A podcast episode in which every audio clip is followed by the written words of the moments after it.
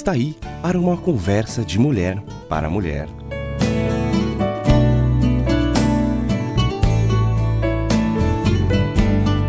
Querida amiga, eu fico feliz em ter a sua companhia e hoje quero abordar um assunto sobre o qual tenho pensado muito devido à perda do meu amado, também de uma cunhada amiga e de outros queridos da família. São tantas conversas sobre a morte e a eternidade. Ir ao cemitério ou não? Onde estão os nossos queridos ao deixarem esta vida? O que a Bíblia diz a respeito? Você também tem essas dúvidas?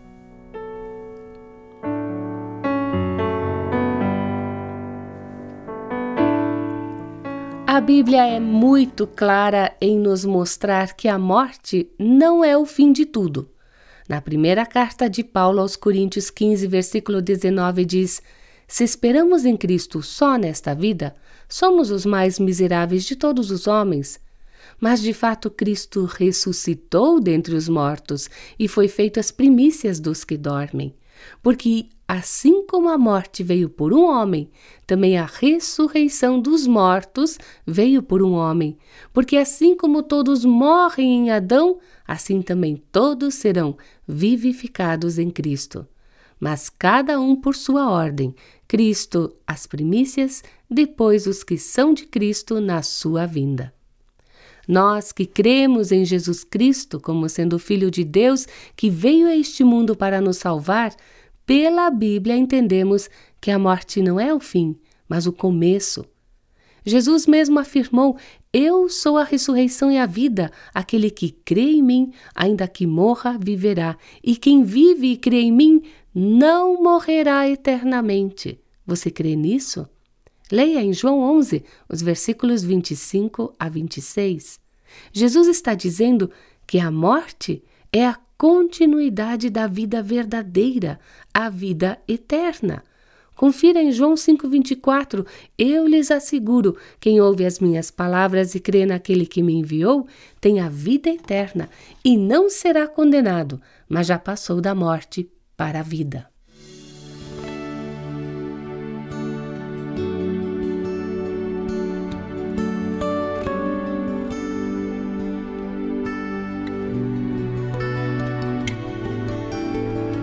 E quantas conversas que temos com queridos a respeito dos nossos queridos que já se foram. Para onde vão os salvos após a sua morte? Lembra do ladrão na cruz? Ele se arrependeu e Jesus lhe respondeu: Hoje você estará comigo no paraíso. Esta é uma promessa. Lucas 23, versículo 43. Todos os justificados por Cristo vão para a presença de Deus, para o céu, junto do Senhor Jesus. João, na visão do Apocalipse, declara: Bem-aventurados os mortos que, desde agora, morrem no Senhor. Sim, diz o Espírito, para que descansem das suas fadigas, pois as suas obras os acompanham.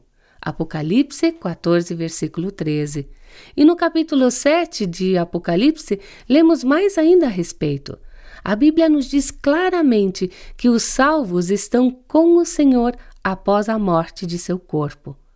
Quando alguns afirmam que os que morrem estão dormindo no Senhor, referindo-se à passagem bíblica de 1 Tessalonicenses 4, 13 a 18, que diz assim: Não quero, porém, irmãos, que sejais ignorantes acerca dos que já dormem, para que não vos entristeçais como os demais que não têm esperança.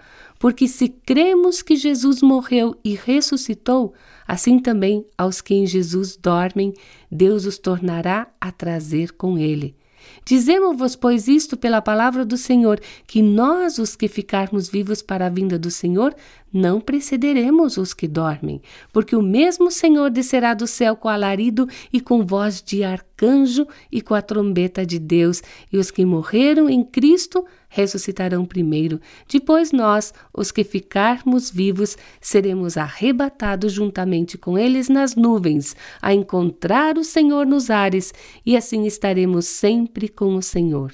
Portanto, consolai-vos uns aos outros com estas palavras. Todavia, esse dormir no Senhor não é no túmulo, mas na presença do Senhor. Dormir aqui tem o sentido de estar tranquilo.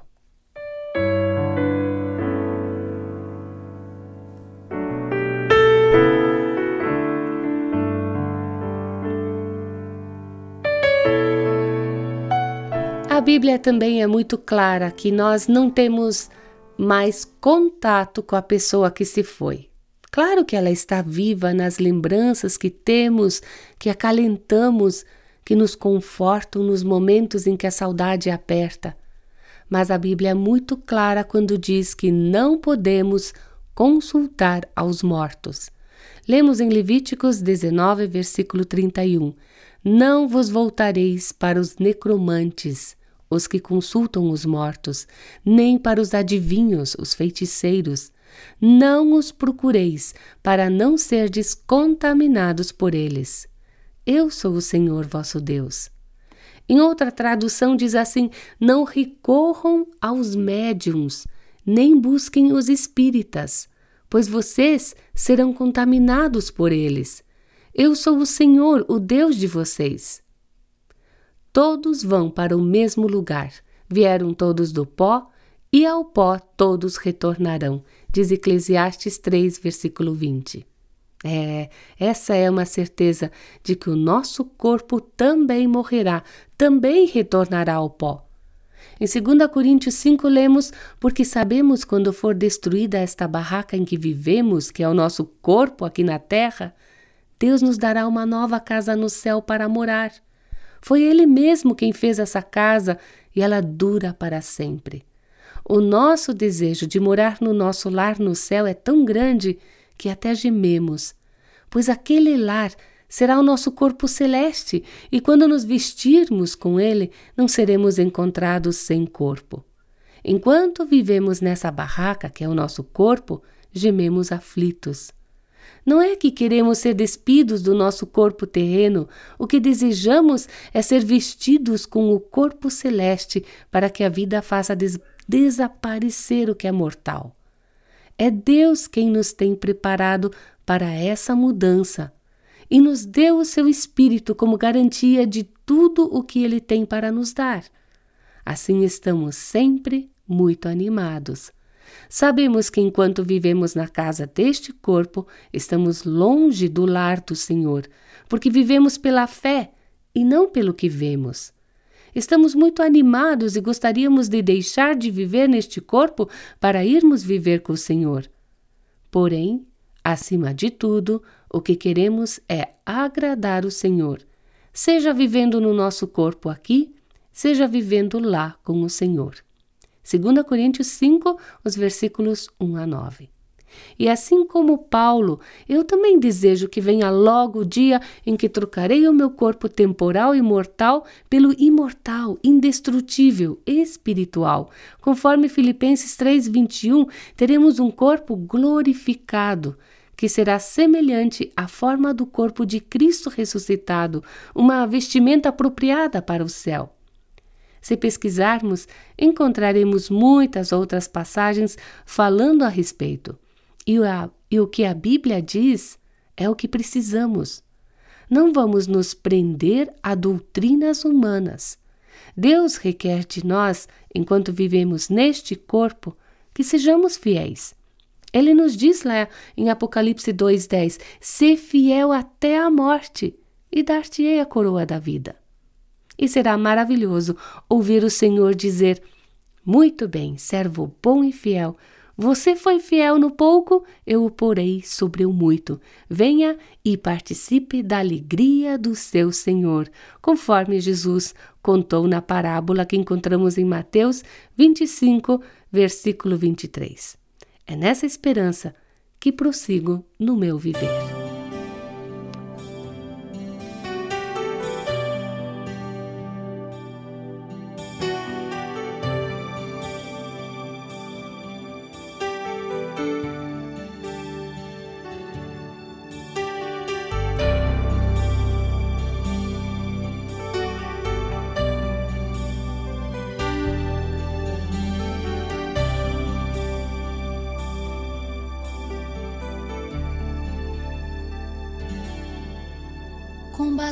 Combateste um bom combate, findou-se a carreira, mas a fé guarda em seu peito, fiel tu fostes a mim.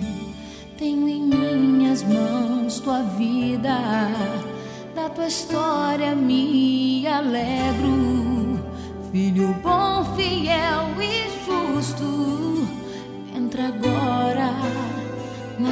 casa de teu pai.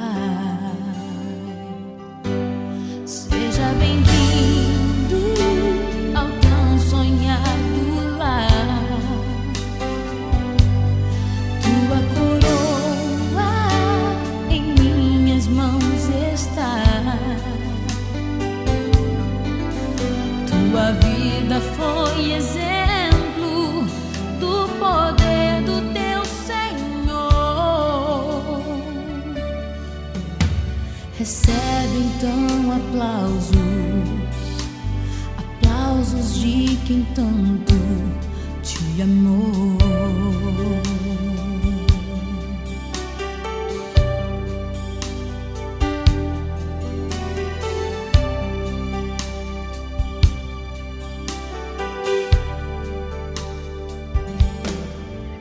Tua vida eu comprei alto. Comprei-te com meu sangue para poder te ter aqui. Tu és meu precioso, de quem eu me agrado. E porque me recebeste, entra agora na casa de teu pai. Seja bem-vindo ao tão sonhado lar. Tua coroa em minhas mãos está. Tua vida foi